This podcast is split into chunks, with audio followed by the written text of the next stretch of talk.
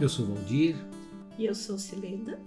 Esse é o podcast Entre Linhas, um podcast de histórias, de encontros e orações.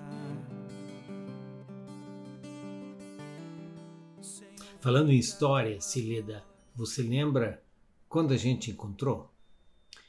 Se eu me lembro, eu sou maranhense e eu tinha vindo para um encontro de estudantes universitários da ABU no interior do Rio de Janeiro, em Rio Bonito.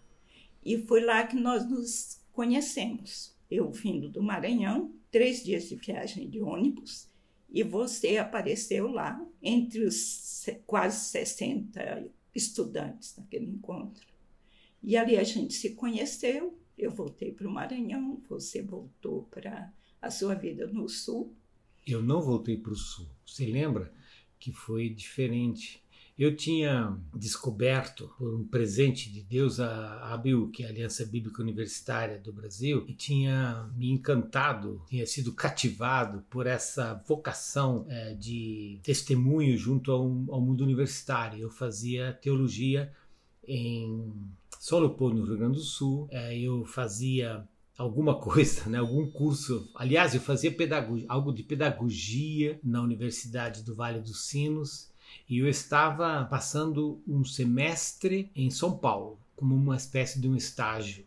E nesse caminho com mala e cuia, por assim dizer, do Rio Grande do Sul, é que eu fui para esse encontro é, da ABU no Rio de Janeiro, é, em Rio Bonito, onde eu, numa experiência muito rica, como muitas vezes a BIU proporcionou, encontrava estudantes cristãos de vários lugares do Brasil. E lá a, a Cileda e eu nos conhecemos, assim que a gente se conheceu num contexto de evento, né? A gente se conheceu num contexto de, eu quase ia dizer congresso, mas era um curso de férias, né? A gente se encontrou, se conheceu assim, não é? Sim, um evento que para mim foi um evento, aliás, porque lá em São Luís, quando eu soube desse curso de férias, já eu já estava envolvida com a Aliança Bíblica Universitária como estudante na faculdade. Para mim, a ideia de vir a esse encontro no Rio seria um evento impossível. E eu e um dos outros amigos da ABU fomos pedir ajuda ao reitor da universidade. Dissemos a ele que que a gente queria participar de um curso de treinamento de líderes cristãos no Sul, no Rio, e que a gente não tinha dinheiro. E ele, muito interessado na época por cursilhos de cristandade, ele era um católico praticante, ele disse: Eu vou ajudar vocês. Eu só posso dar passagem de ônibus, mas eu dou, eu, eu dou a passagem com a, com a condição de que ao voltar vocês me contem como foi essa experiência. E foi assim que eu cheguei a esse curso de férias que iria, de certa forma, mudar a minha vida, também em termos de vocação. Com o tempo, acho que a gente vai contando alguma dessa história, né? Isso foi em 1972. Mas a gente se conheceu, mas a gente não a gente se conheceu num evento, por assim dizer, num curso de férias da BU, mas a gente não começou a namorar. A gente começou a namorar anos depois, em 1976. 1976. Três anos e meio depois do nosso encontro. E isso também foi num evento. Foi. E nós começamos a nos conhecer mais de perto, ainda como colegas de ministério, nas reuniões de organização desse congresso missionário, que foi em janeiro de 76. E, e foi ali que a gente começou a namorar pouquinho tempo antes de uma mudança minha de volta para o norte, nordeste. Foi Valdir.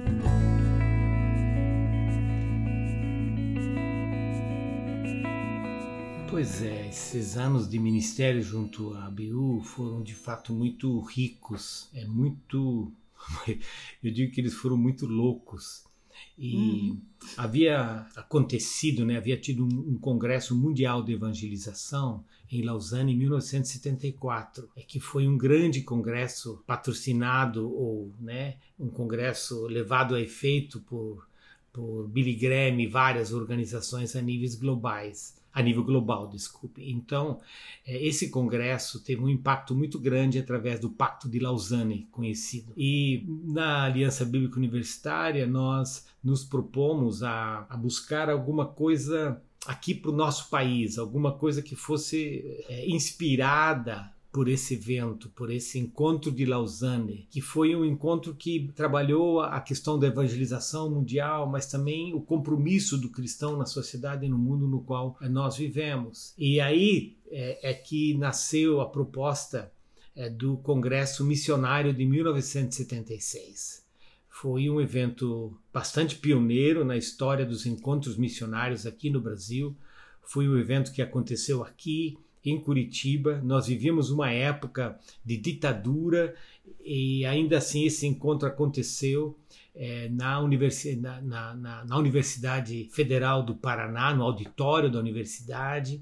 É, nós trouxemos palestrantes, nós trouxemos estudantes de todo o Brasil, palestrantes também internacionais é, e é, também a nível é, do próprio Brasil. Então foi um evento muito importante e nós reunimos um grupo de estudantes que por um mês antes do congresso é, foram preparar esse evento. Então era uma turma, por assim dizer, que estava preparando o congresso. E naquele naquele contexto de preparação do congresso, nós começamos a preparar o nosso casamento. Nossa, que bonitinho isso! Pois é. Eu, eu, eu tinha vindo é, para São Paulo como secretária de literatura da ABU, na época em, em que nós estávamos organizando o que seria mais tarde a, a ABU Editora. É tanto que o meu envolvimento era com literatura e, e depois eu voltaria como secretária regional para o norte, nordeste, setentrional da ABU, é, já como impacto desse congresso missionário. E a nossa vida seria de evento em evento. Aliás, foi, foi para mais alguns pequenos eventos da ABU que você foi em julho para o Nordeste e foi conhecer a minha família nós nos encontramos mais uma vez antes de nos casar no final do ano. Foi um namoro rápido. Muito rápido. E eu falava que eu acho que eu era uma espécie de pessoa vocacionada a namorar por distância. E essa, essa experiência, não é? Que a Cireda mencionou, de que eu trabalhava com estudantes aqui no Sul, nesses três estados do Sul, e a Cileda no, no Nordeste, né? parte do Nordeste e Norte e de fato nós é, trocávamos cartas.